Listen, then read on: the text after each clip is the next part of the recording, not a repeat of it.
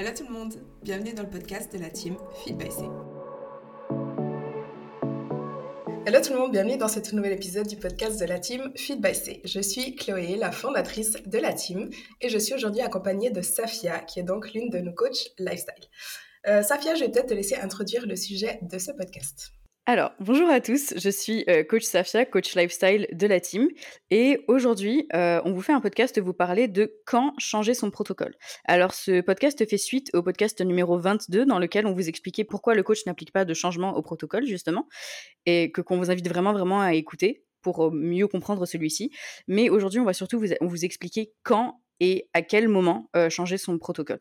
Juste pour vous expliquer rapidement ce ce qu'on entend par changement euh, et par protocole. En fait, le protocole, c'est les macros que vous suivez actuellement, le plan d'entraînement que vous suivez actuellement.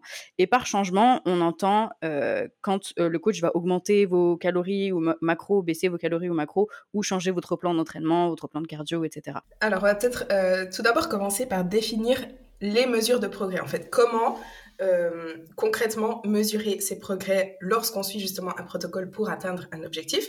Donc, en général, ce la première mesure de progrès à laquelle on pense, c'est le poids. Euh, qui est effectivement une des mesures de progrès, mais c'est pas la seule.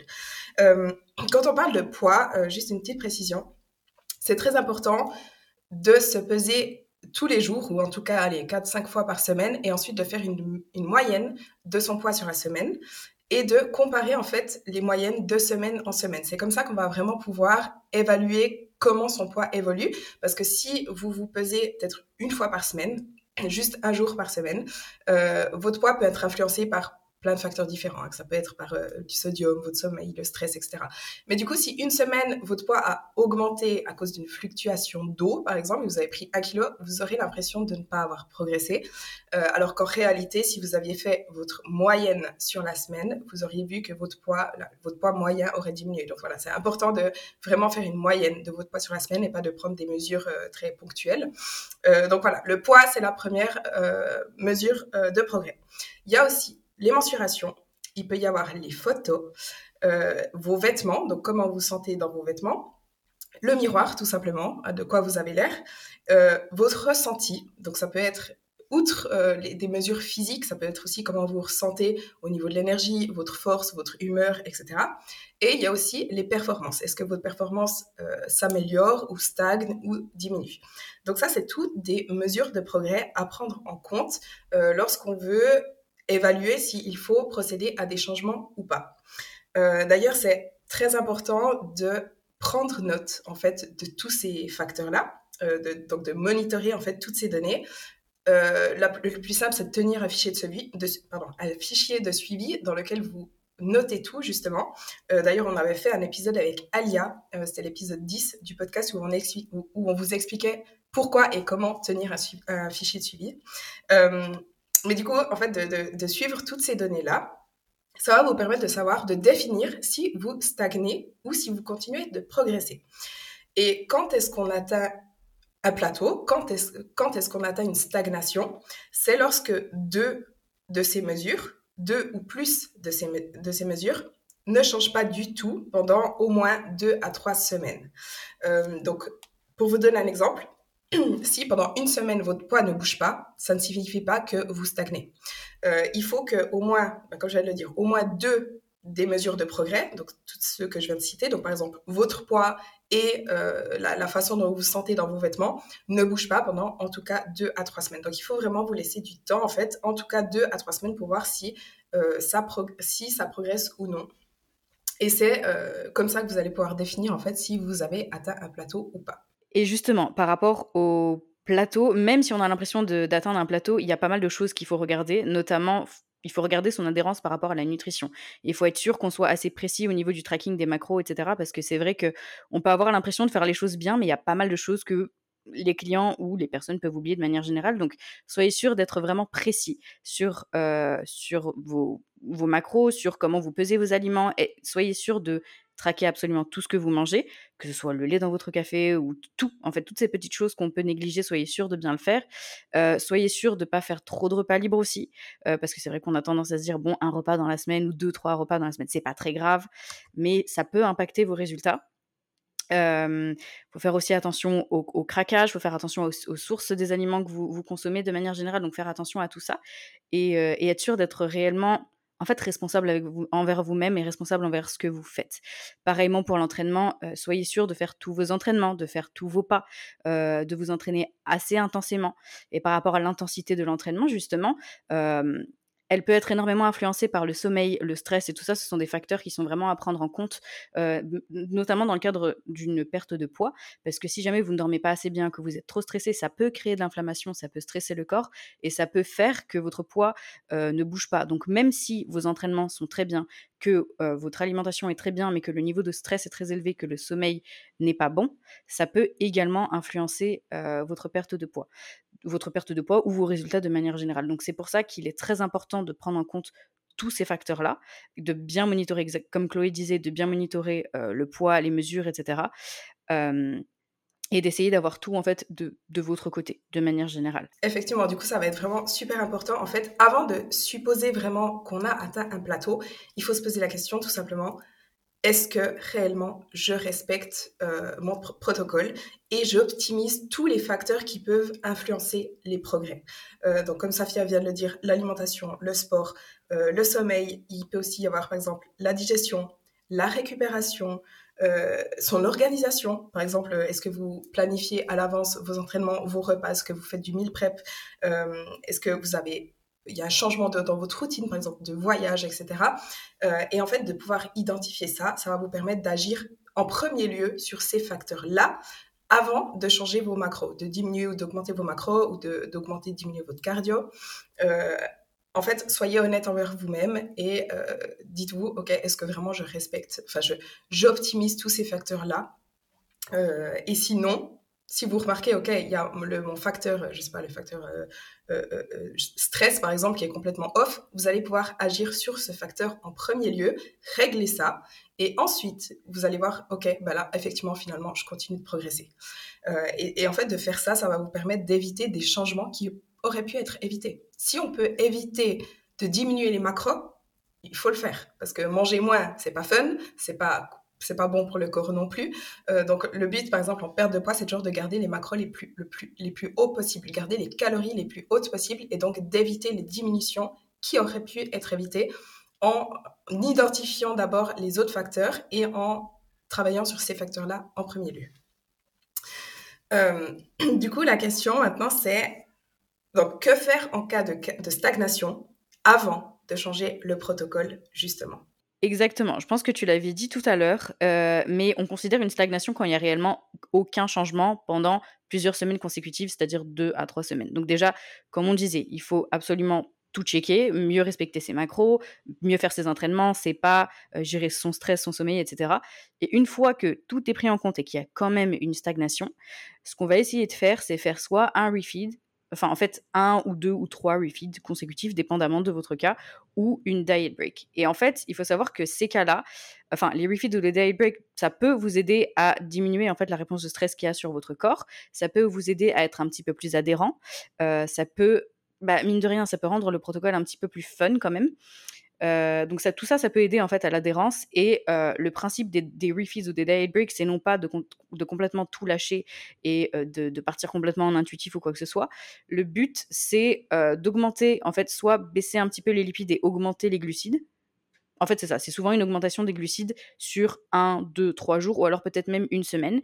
Et souvent, ce qui arrive, c'est qu'après les refeeds ou les diet breaks, ça ça, entre guillemets, relance la perte de poids où les clients vont avoir tendance à perdre du poids, en fait, tout simplement parce que ils ont plus d'énergie, ils bougent plus, ils se sentent mieux, il y a moins de stress sur leur corps et c'est souvent très, très bénéfique. Et à partir de là, le coach va souvent implémenter des refeeds toutes les semaines ou alors bah, voilà, des diet breaks pendant toute une semaine. Et la perte de poids peut justement vous bloquer par rapport à bah, comme, on l'a dit encore une fois, le sommeil, le stress, etc. Donc ça peut aider pour ça, mais ça peut aussi euh, vous aider pour vos entraînements. Si jamais vous sentez que vos, euh, vos performances ne sont pas aussi bonnes, que vos entraînements ne sont pas aussi bons, que vous n'avez pas d'énergie, ça peut vous aider pour ça. Euh, mais dans ce cas-là, on peut aussi considérer un deload, c'est-à-dire non pas baisser les charges, mais baisser l'intensité de l'entraînement ou le volume de l'entraînement. donc ça peut être très bénéfique et faire ça sur une semaine. dans l'idéal, essayez de ce que j'aime bien faire en tout cas, c'est essayer de garder les charges à peu près pour, pour mes clients, mais en tout cas baisser le nombre de répétitions ou baisser le nombre de séries tout simplement pour que le client puisse adhérer mieux, pour, puisse récupérer mieux et puisse quand même continuer à s'entraîner sur le côté. Alors effectivement, alors vais juste préciser, donc pour les refills, les diet breaks, ça c'est plutôt dans le cadre d'un objectif de perte de poids qu'on va implémenter ça. pour les deloads, ça peut être vraiment, qu'on soit en perte de poids ou en prise de masse, une deload ça peut être utile. C'est vraiment lorsqu'on a poussé pendant longtemps à l'entraînement et qu'on est fatigué et qu'il faut en fait donner euh, un peu du repos à son corps, que ce soit au système nerveux, aux, muscles tout simplement, euh, il faut savoir en fait lever le pied de temps en temps pour euh, pouvoir continuer d'avancer. Donc c'est vraiment une, il faut trouver un équilibre en fait entre pousser et récupérer. Donc il y a des périodes où on va vraiment pousser, s'entraîner intensément, etc. suivi d'une période en général, ben voilà, une semaine de deload où on va un petit peu s'entraîner moins lourd, moins intensément pour récupérer. Euh, il y a plusieurs. Alors, il y a plusieurs façons de faire des deloads. Euh, Safia vient de dire, elle, elle aime bien garder les charges, diminuer les, séries, les répétitions. Euh, on peut aussi parfois diminuer les charges. Il n'y a pas vraiment de, règles, disons, qui s'appliquent à tout le monde. mais voilà, simplement une semaine où on va diminuer le volume d'entraînement, l'intensité d'entraînement pour récupérer. Euh, et ça, parfois, bah, justement, avoir juste une semaine où on récupère plus, une semaine où on mange plus, parfois, bah, ça peut aider à euh, débloquer une stagnation, que ce soit au niveau des charges, que ce soit au niveau de la perte de poids, etc. Euh, mais voilà, si une fois qu'on a vraiment fait tout ça, donc on a vraiment un peu tout essayé pour continuer de progresser, et si malgré tout ça, on stagne toujours. Ça, peut signifier en fait que simplement le métabolisme s'est adapté. Euh, donc il faut savoir que quand on diminue les macros, quand on diminue les calories ou qu'on les augmente d'ailleurs, le métabolisme va s'adapter aux calories qu'on lui qu'on donne au corps. Donc si on mange moins, le métabolisme va ralentir. Si on mange plus, le métabolisme va augmenter. Et il va donc s'adapter aux calories qu'on lui donne. Et c'est pour ça qu'on ne voit plus de progrès après un moment. C'est vraiment c'est ce qu'on appelle en fait une adaptation métabolique. Euh, et dans ce cas-là, qu'est-ce qu'il faut faire pour continuer de progresser? Eh bien, c'est à ce moment-là en fait qu'on va appliquer des changements au protocole. Et quand on, on dit appliquer des changements au protocole, c'est-à-dire qu'on va soit augmenter ou diminuer les macros, donc augmenter ou diminuer les calories. On va augmenter ou diminuer le cardio. On va augmenter ou diminuer les pas. On peut aussi ajouter ou supprimer euh, des repas libres ou des jours libres même. Ou alors on va on peut changer son plan d'entraînement. Effectivement, changer son plan d'entraînement, en fait, on n'est pas toujours super fan parce qu'en effet, déjà d'une, entre guillemets, il y a, un, comme un saying qui dit que tous les plans d'entraînement fonctionnent. Je vais pas dire que tous les plans d'entraînement fonctionnent, mais effectivement, si on a un plan d'entraînement qu'on aime, auquel on peut adhérer et sur auquel on peut tenir sur le long terme, et on peut essayer de continuer à se challenger, de porter plus lourd, etc. Eh bien, ça fonctionne. Il n'y a aucun mal à garder un plan d'entraînement sur euh, des mois ou même des années tant que, encore une fois, tant qu'on peut continuer à travailler sur ses charges, enfin augmenter ses charges, continuer à faire de la surcharge pardon, progressive, parce que c'est vraiment ça qui va permettre de progresser, de prendre du muscle, donc augmenter les répétitions, augmenter les charges, etc. Il n'y a pas de nécessité de changer de plan d'entraînement. Nous, de notre côté, on va considérer un changement de plan d'entraînement dans le cas où le client s'ennuie vraiment énormément et qui peut plus du tout voir ce plan d'entraînement. Euh, dans le cas où il peut plus y adhérer parce que justement il s'ennuie ou c'est vraiment chiant ou alors c'est difficile par rapport à son emploi du temps et euh, ce genre de choses ça peut très facilement faire qu'on adhère plus au plan d'entraînement, qu'on skip ses entraînements, qu'on baisse l'intensité, etc. Donc notre but à nous c'est vraiment d'optimiser tout ça et d'être sûr que tous les facteurs soient bons encore une fois. Et dans ces cas-là oui on va changer de plan d'entraînement si ça peut permettre au client euh, d'avoir une meilleure adhérence. mais souvent il y a des clients qui peuvent bloquer tout simplement à cause de la configuration des entraînements. Si par exemple on enchaîne squat, deadlift et feinte, parfois ça peut être comme trop prenant pour le client, ça peut être trop épuisant. Donc dans ce cas, on peut tout simplement changer la configuration, mettre un exercice un autre jour, etc. Parce que à la longue, encore une fois, ça peut devenir fatigant pour le client. Donc dans ce cas-là, on va changer. Et sinon, évidemment, on applique des changements et on s'adapte si le client doit partir en vacances, qu'il change de salle, qu'il a du nouveau matériel. dans ce cas-là, oui, là aussi, on va appliquer des changements. Mais sinon, encore une fois, l'ennui ou la recherche du fun, ça doit pas être la raison pour laquelle on veut changer de plan d'entraînement. C'est vraiment dans le cas où ça, ça casse vraiment l'adhérence du client, en fait. Ouais, effectivement. Alors, souvent, on entend des clients qui sont là, oui, mais je fais tout le temps la même chose à la salle, je m'ennuie, etc. Euh, alors, il faut déjà savoir, déjà savoir pardon, que c'est avec la répétition qu'on s'améliore, qu'on devient meilleur, qu'on devient plus fort. Si forcément vous faites des squats une fois toutes les trois semaines, vous n'allez jamais euh, vous améliorer au squat et devenir plus fort. Donc, effectivement, il faut vraiment faire chaque semaine le même plan d'entraînement, les mêmes exercices.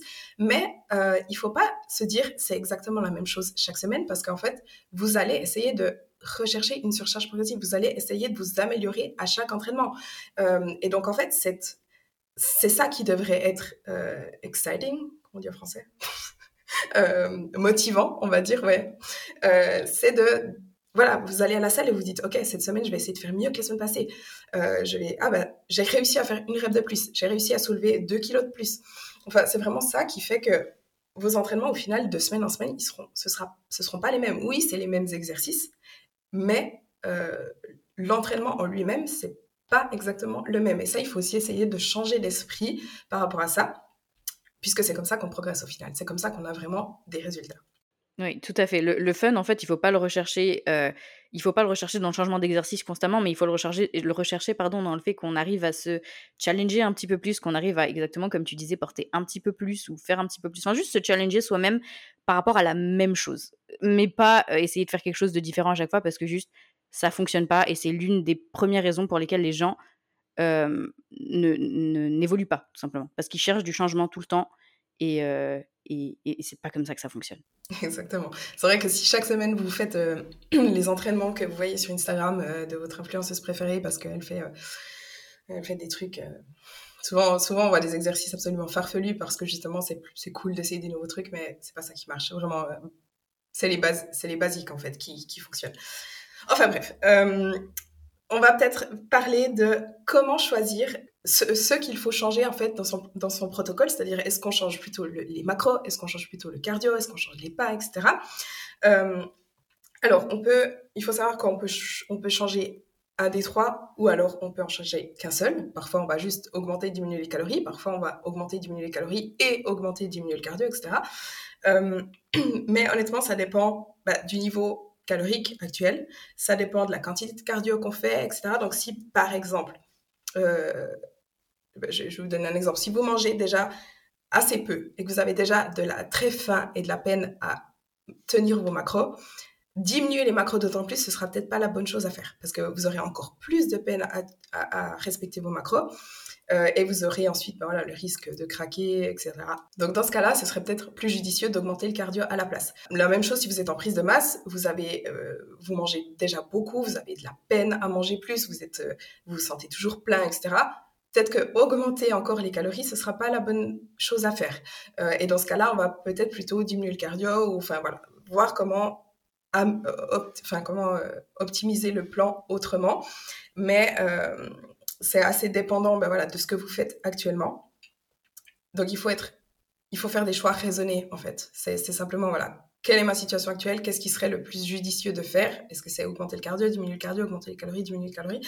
Euh, Ça dépend aussi des préférences de la personne. Est-ce que la personne, euh, par exemple, elle déteste le cardio, vraiment, elle déteste ça, euh, elle a un emploi du temps super chargé, elle n'a pas le temps, on va peut-être pas encore augmenter le cardio de deux heures par semaine. Ce, serait totalement stupide, elle aurait encore plus de peine euh, à, s'y tenir. Et dans ce cas-là, ce serait peut-être plus judicieux de manger moins. Donc ça dépend vraiment, euh, ça dépend des cas. En fait, ça dépend de, ça dépend de la personne, ça dépend de l'emploi du temps, ça dépend de, de la situation dans laquelle on est. Et de toute façon, les changements encore une fois, et je crois que j'ai dû le dire mille fois, mais on les fait pas trop souvent.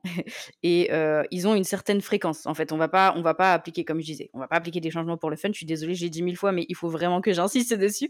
On n'applique pas des changements pour le fun, mais on applique surtout les changements, encore une fois, quand c'est vraiment le bon moment. Donc, quand il y a une réelle stagnation, mais aussi, comme Chloé, tu disais tout à l'heure, ça dépend des préférences de la personne. Donc, on va constamment soit communiquer avec vous-même si vous n'avez pas de coach, ou nous, en tout cas, communiquer avec notre client et être sûr que le client soit prêt à appliquer des changements. Donc, si jamais il faut baisser les calories ou augmenter les calories, déjà, on veut être prêt, on veut être sûr, que le client soit prêt psychologiquement, si jamais il y a une augmentation ou quoi, prêt psychologiquement à voir son poids bouger, mais aussi prêt personnellement, c'est-à-dire dans sa vie personnelle, est-ce que, est que la personne a conscience que ça peut créer un petit peu plus de stress? Est-ce qu'elle est dans les bonnes circonstances pour le faire? Donc ça, donc c'est hyper important pour nous de communiquer avec le client et d'être sûr, encore une fois, que la personne soit prête. On va l'encourager aussi si jamais elle a des craintes et aussi, évidemment, on va, on va appliquer des changements suivant les objectifs. Si jamais la perte de poids est finie et qu'on rentre dans une reverse, bah, là, effectivement, les changements vont être un petit peu différents. Au lieu de procéder à une, à une diminution des macros, on va procéder à une augmentation. Donc tout ça, ça vient de la, des objectifs du client, des préférences du client, mais également de la communication et de, de ce qu'il est prêt à faire, tout simplement. Oui, effectivement. Du coup, bah, on ne peut pas vous donner vraiment une réponse claire. En fait, souvent, on pose la question, par exemple, dans, mes FAQ sur Instagram comme ça, on pose la question euh, en reverse diet, euh, est-ce qu'on doit changer les, enfin, à quelle fréquence faut changer euh, les macros, faut augmenter les calories, est-ce qu'il faut augmenter chaque semaine? Et bah, c'est quelque chose que je peux pas répondre parce que ça va dépendre bah, non seulement de votre objectif, donc voilà, dans, le cas reverse diet, ça peut être est-ce que vous êtes en prise de masse, est-ce que vous êtes en perte de poids, mais ça dépend bah, de la situation du client. Donc, je vais juste vous donner deux exemples pour que vous compreniez peut-être mieux. donc, si c'est euh, une cliente qui est très très maigre et qui a besoin de manger plus, et on est donc en reverse diet, euh, les changements vont se faire presque chaque semaine ou toutes les deux semaines. Ils vont se faire assez souvent parce qu'on va pouvoir être plus agressif. On va vouloir faire en sorte qu'elle mange plus, que son métabolisme augmente, qu'elle prenne du poids, etc. En revanche, si c'est une cliente ou un client euh, qui a un pourcentage de masse grasse tout à fait normal et qui a comme objectif une prise de masse, c'est quelqu'un qui mange déjà assez beaucoup, euh, qui ne veut pas prendre trop de gras, mais qui veut prendre du muscle, là, dans ce cas-là, on va augmenter les calories, mais vraiment de façon beaucoup plus espacée. On ne va pas changer toutes les semaines, on ne va pas changer toutes les deux semaines, on va peut-être changer tous les deux, trois mois, euh, mais ça dépend vraiment comment le corps réagit. Mais ça, voilà, du coup, ça dépend bah, de la situation du client de base et de son objectif. Euh, donc voilà, au niveau de la fréquence des changements, là aussi, on n'a pas de, réponse claire à vous donner.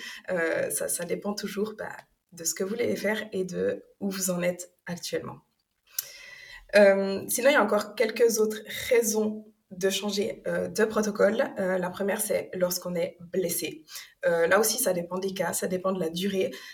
Il ne faut pas automatiquement procéder à des changements. Mais euh, disons par exemple, si on est, si, si c'est après une opération ou après une maladie, euh, souvent le corps a besoin de calories pour pouvoir récupérer. Mais c'est vrai que si on est en immobilisation complète du jour au lendemain, là, ça peut être éventuellement euh, utile ou, intelligent, disons, de baisser un petit peu les macros, puisque les dépenses énergétiques vont vraiment diminuer.